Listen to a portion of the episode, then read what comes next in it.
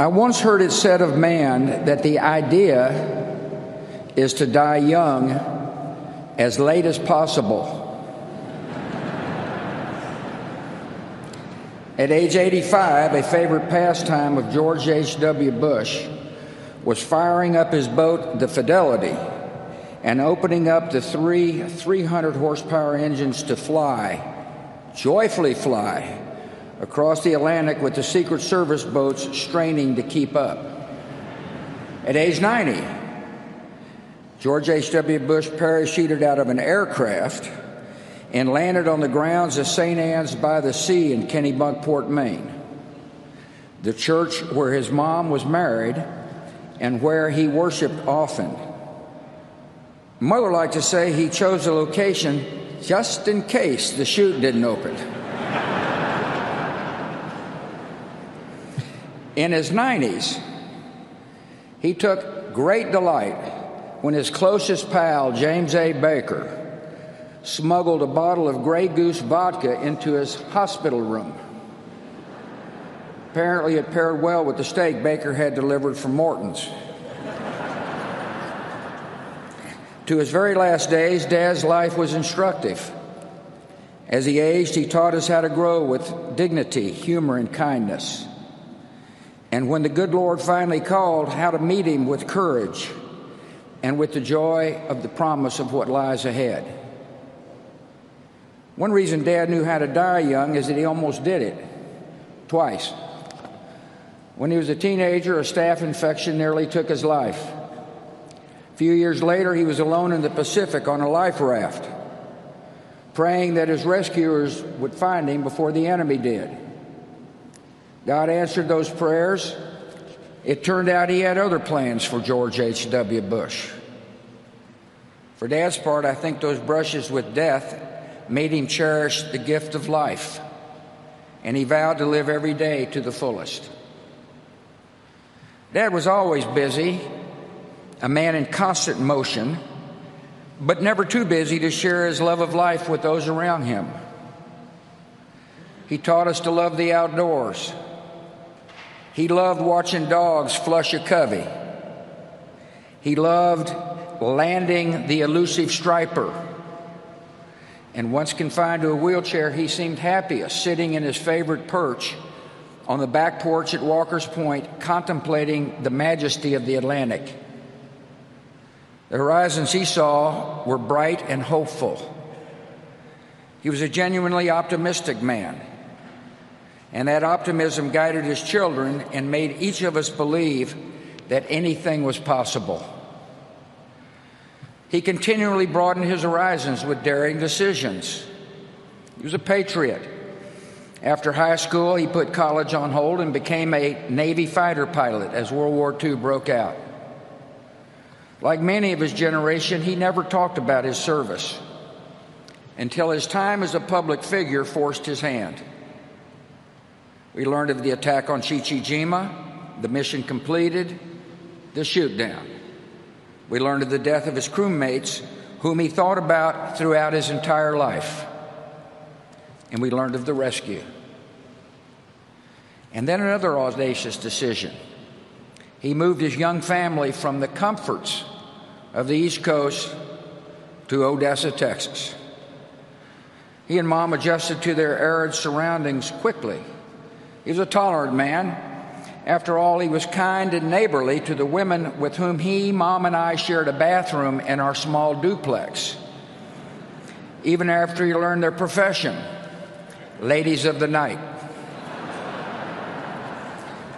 Dad could relate to people from all walks of life. He was an empathetic man.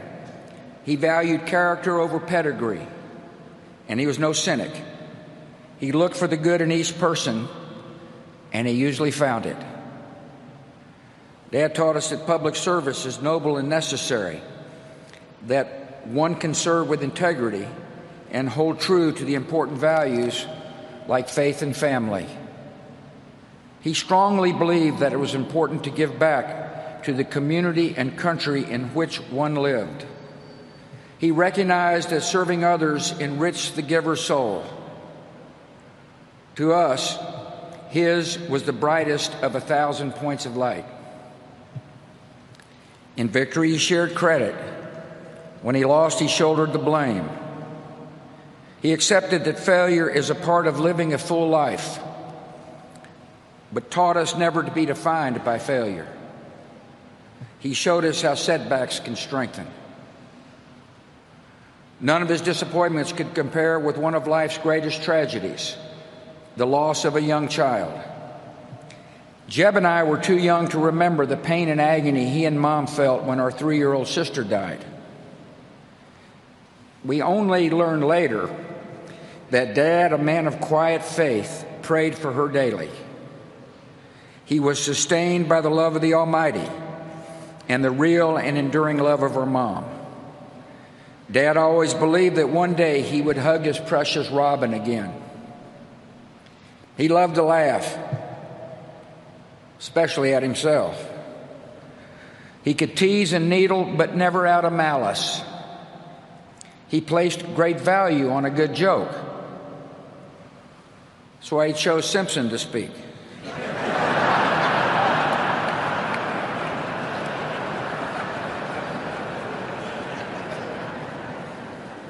On email, he had a circle of friends with whom he shared or received the latest jokes. His grading system for the quality of the joke was classic George Bush. The rare sevens and eights were considered huge winners, most of them off color. George Bush knew how to be a true and loyal friend. He nurtured and honored many, his many friendships with a generous and giving soul. There exist thousands of handwritten notes encouraging or sympathizing or thanking his friends and acquaintances.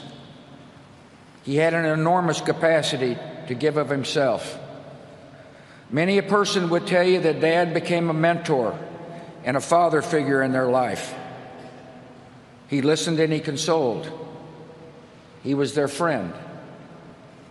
I think of Don Rhodes, Taylor Blanton, Jim Nantz, Arnold Schwarzenegger, and perhaps the unlikeliest of all, the man who defeated him, Bill Clinton. My siblings and I refer to the guys in this group as brothers from other mothers. he taught us that a day was not meant to be wasted. He played golf at a legendary pace. I always wondered why he insisted on speed golf. He was a good golfer.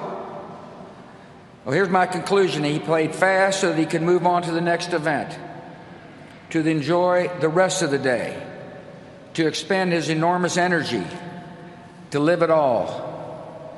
He was born with just two settings full throttle, then sleep. Taught us what it means to be a wonderful father, grandfather, and great grandfather. He was firm in his principles and supportive as we began to seek our own ways. He encouraged and comforted, but never steered. We tested his patience. I know I did. But he always responded with the great gift of unconditional love. Last Friday, when I was told he had minutes to live, I called him. The guy answered the phone, said he, I think he can hear you, but he hadn't said anything for most of the day.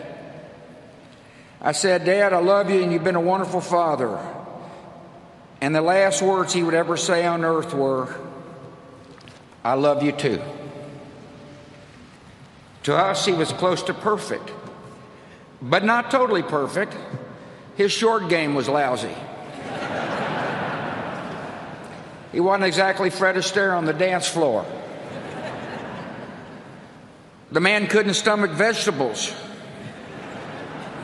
especially broccoli. And by the way, he passed these genetic defects along to us.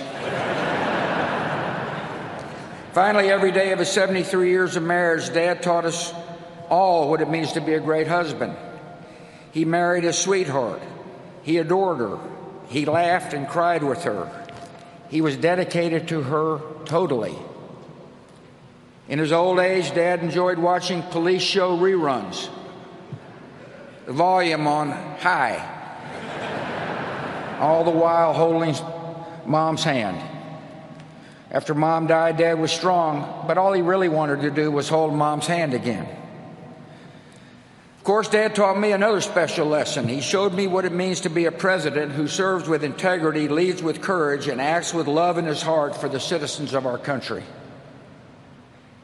When the history books are written, they will say that George H.W. Bush was a great president of the United States, a diplomat of unmatched skill, a commander in chief of formidable accomplishment, and a gentleman who executed the duties of his office with dignity and honor. In his inaugural address, the 41st President of the United States said this We cannot hope only to leave our children a bigger car, a bigger bank account. We must hope to give them a sense of what it means to be a loyal friend, a loving parent, a citizen who leaves his home, his neighborhood, and town better than he found it. What do we want the men and women who work with us to say when we are no longer there? That we were more driven to succeed than anyone around us, or that we stopped to ask if a sick child had gotten better and stayed a moment there to trade a word of friendship. Well, Dad, we're going to remember you for exactly that and much more. And we're going to miss you. Your decency, sincerity, and kind soul will stay with us forever. So, through our tears, let us know the blessings of knowing and loving you, a great and noble man, the best father a son or daughter could have. And in our grief, let us smile knowing that Dad is hugging Robin and holding mom's hand again.